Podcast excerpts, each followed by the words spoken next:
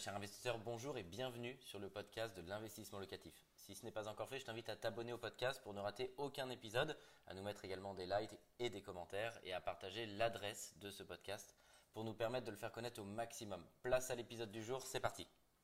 Salut les entrepreneurs d'immobilier, bienvenue où on va parler de comment tu dois gérer ton budget si tu veux devenir riche et mettre toutes les chances et tous les facteurs de ton côté. C'est ce qu'on va voir. Je vais te donner un maximum de conseils. Il y a des conseils que je m'applique pour moi-même bien entendu au quotidien puisque c'est aussi comme ça et sur le terrain que je peux te centraliser un maximum de valeur pour te donner tous mes conseils et profiter de tous les conseils de ceux qui nous regardent, de l'ensemble de la communauté. J'en profite vraiment pour vous saluer, pour toi te remercier à chaque fois que tu participes parce que ça apporte un maximum de valeur. Aujourd'hui, on va parler de la gestion de son budget.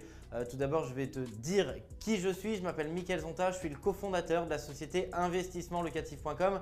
J'accompagne des centaines d'investisseurs chaque année moi, mon associé et toute notre équipe, c'est plus d'une centaine de personnes dans des opérations immobilières clés en main à forte rentabilité. On va donc sur cette chaîne de manière générale parler d'immobilier, mais également de parler de comment s'enrichir. Donc pour 99% de la population, on va être vulgaire parce qu'on va parler d'argent, mais je vais te parler à toi les 1% qui ont envie de déplafonner ce justement ce plafond de verre pour aller le plus loin possible et te constituer, je te le souhaite, ton empire immobilier.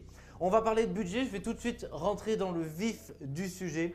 Globalement, tu dois peut-être te dire, mais pourquoi est-ce que je te parle de budget pour devenir riche? Parce que tous les riches, et il faut que tu aies ça en tête, moi ce que j'aime bien, c'est gérer ma vie comme je gère mon entreprise. Et toutes les entreprises ont un budget. Alors déjà, j'entends quand le synonyme aujourd'hui du mot budget, il, est négatif. Ça veut dire restriction budgétaire, ça veut dire ne pas dépasser, ça veut dire que tu es privé. Il faut casser ça. Un budget, c'est être un bon gestionnaire. Ça ne veut pas dire ne pas le dépasser, ça ne veut pas dire être en dessous, le respecter, ça veut dire avoir une overview, une synthèse de par répartition, par poste de dépenses, de comment finalement est constituée ta vie en termes de dépenses, en termes de recettes, en termes d'investissement. Et il faut vraiment que tu aies cette image parce que sinon, c'est comme piloter une entreprise à vue, piloter la trésorerie d'une entreprise à vue, bah, tu mets le maximum de chances de ton côté pour aller dans le mur.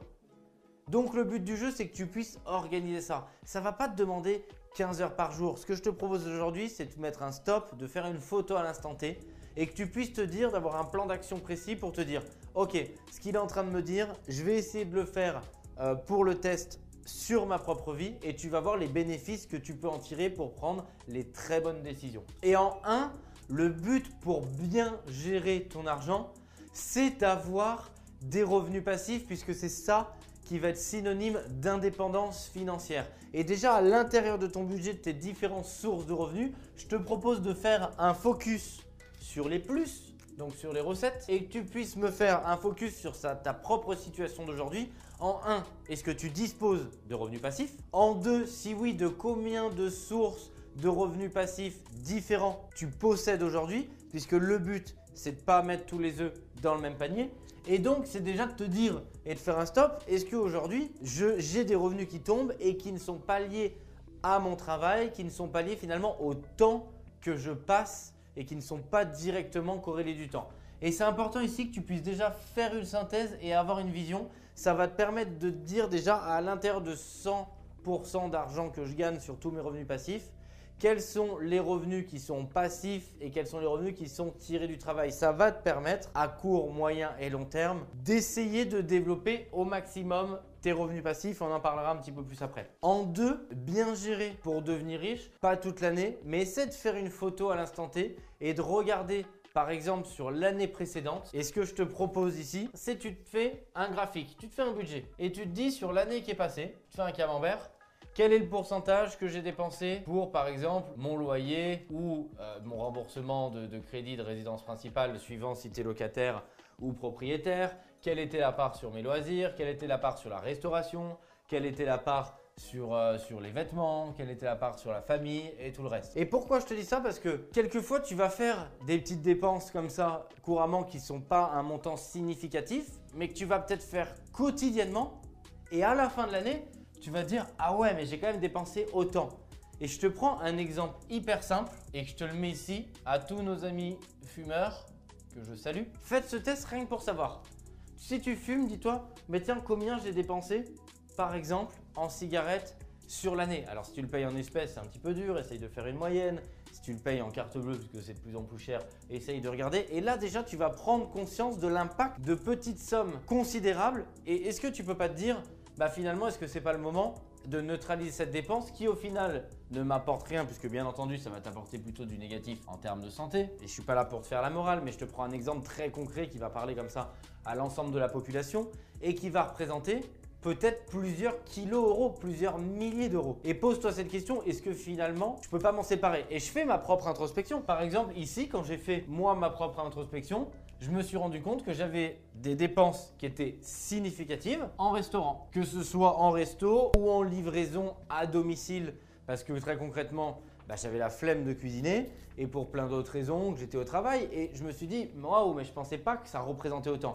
Alors je veux pas dire le montant, le but c'est pas de dire bah, quel était le montant et quel est le montant de cigarettes. Le but c'est de te dire waouh au fond mais ça peut être un plaisir encore une fois il n'y a pas de problème, il n'y a pas de jugement par rapport à ça mais c'est dire voilà sur une année bah, le montant est significatif. Est-ce que franchement j'ai besoin de dépenser autant en restaurant. Est-ce que finalement il y a des fois c'est quand même en restaurant ou en livraison à domicile est-ce que c'est pas un peu disproportionné à l'intérieur du budget? Est-ce que c'est pas vraiment cohérent? Donc du coup ici le but c'est de pouvoir te donner un aperçu de où est ventilée la dépense pour que les qui soit ventilé se soit alloué au bon endroit. Donc ce qu'il faut bien comprendre c'est que cette partie-là, ça va être vraiment révélateur de ta consommation, de tes dépenses. Et pourquoi je te dis ça? Parce que si c'est pas révélateur pour toi et tu n'en as pas conscience, crois-moi, et on en parlera comme tu le vois au tableau dans le point 3 et dans le point 4. Et d'ailleurs, si tu te le dis, je ne me suis pas trompé, point 3 investir, point 4 investir également. Et on va voir pourquoi je t'ai doublonné l'information. Parce que cette ventilation-là, crois-moi que s'il y a des dépenses somptueuses euh, qui sont trop grosses par rapport à ton rythme de vie, et bien ce qui va se passer, c'est que ça va te gêner ici pour l'investissement parce que c'est également ce que va regarder la banque. Il faut ici que ce soit cohérent. Donc ça va être révélateur et ça va t'aider à gérer, je te le mets ici, tes différentes priorités. Ça va te faire prendre conscience, est-ce que tu as besoin de dépenser autant en cigarettes? Est-ce que finalement aussi pour faire un effort sur ma santé, et ça va faire aussi du bien à mes finances, je ne peux pas faire un effort sur la partie restaurant? Derrière, ça te permet de, ce révélateur pour recaler parfaitement tes priorités. Il y a un impact aussi significatif parce que ça dépend aussi quel est ton reste à vivre. Mais le but du jeu, c'est d'avoir un reste à vivre. Qu'est-ce que le reste à vivre? C'est globalement une fois que tu as payé tous tes crédits, tout ce que tu peux pas enlever, bah, quel, quel est le montant qui te reste pour vivre? Et un matelas de sécurité aussi, un matelas d'épargne. Ici, ça va vraiment aussi diminuer le stress. Pourquoi? Parce que tout ce que je te dis là, et ça me tient à cœur parce que c'est à la fois l'investisseur qui parle, mais le chef d'entreprise, c'est être, j'adore ce mot, c'est être un bon gestionnaire. Et j'adore ce mot parce que gestionnaire, on le pense toujours gestionnaire argent, mais c'est aussi gestionnaire de ton temps derrière ça. Tout ça, être un bon gestionnaire, c'est être un bon gestionnaire de sa vie personnelle, de son temps, de ses priorités, c'est ici, et également bien entendu sur l'aspect financier. Donc faire un budget, ça ne veut pas dire que tous les mois tu vas tirer ton tableau Excel. Pour celles et ceux qui me connaissent, je ne suis pas du tout là-dedans, mais ça veut dire c'est nécessaire. Une entreprise, chaque année, tu fais le bilan.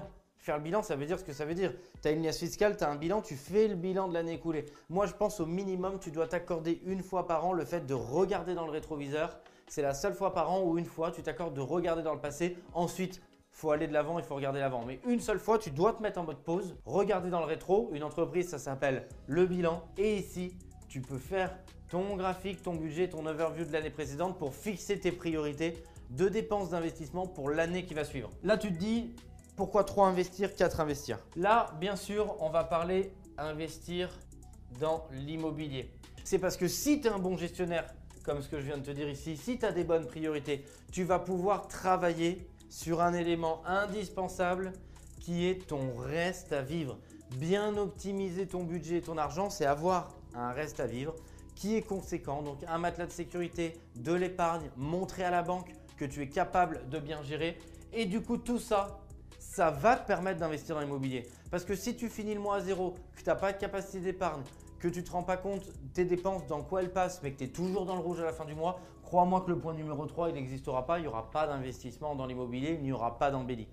Tu dois devenir gestionnaire de ta propre vie, prendre les responsabilités qui t'incombent, ne pas rejeter ça sur la faute des autres et tu vas pouvoir investir dans l'immobilier. Et c'est pour ça que c'est à la fois un cercle ou vicieux ou vertueux, c'est que plus tu deviens un bon gestionnaire, plus tu arrives à investir dans l'immobilier, plus tu es un mauvais gestionnaire, plus tu as de difficultés à démarrer ou à continuer ton ascension dans l'immobilier. Et le point numéro 4, si je te mets à investir, c'est qu'il ne faut pas voir que le côté matériel, investir dans l'immobilier, il y a aussi l'investissement en soi. Et tout ça, c'est lié au fait, je peux te le dire, d'être un excellent gestionnaire. Parce que si tu es un très bon gestionnaire de ton temps et de tes finances, il va te rester aussi du temps pour investir en toi, ça peut être lire, ça peut être la méditation, ça peut être faire une thalasso, ça peut être euh, prendre du temps et partir en vacances avec ta famille, mais ça veut dire, ça veut dire prendre une formation, euh, apprendre sur l'immobilier, apprendre sur, en musique, apprendre sur les tas de secteurs qui te passionnent pour devenir une meilleure version de toi-même demain. Et ça va te permettre ici de pouvoir investir à la fois dans l'immobilier en toi. Et crois-moi ici, c'est vraiment un cercle vertueux parce que meilleur tu es gestionnaire, plus tu peux investir en toi, en immobilier. Et comme je te l'ai dit, sinon c'est l'inverse. Et si tu devais retenir une seule phrase, je t'invite vraiment, et ce sera mon point numéro 5, c'est deviens le gestionnaire de ta propre vie. Et crois-moi, ce tips, il va te permettre demain de investir en immobilier si tu étais bloqué au plus fortement et d'être une meilleure version de toi. Bienvenue dans le monde de l'immobilier rentable. Un grand merci d'avoir suivi cet épisode jusqu'au bout. Je te donne rendez-vous pour un prochain épisode. Si ce n'est pas le cas, abonne-toi au podcast, partage-le, mets-nous un like et tu peux également retrouver plus de conseils sur YouTube avec plus de 300 vidéos gratuites.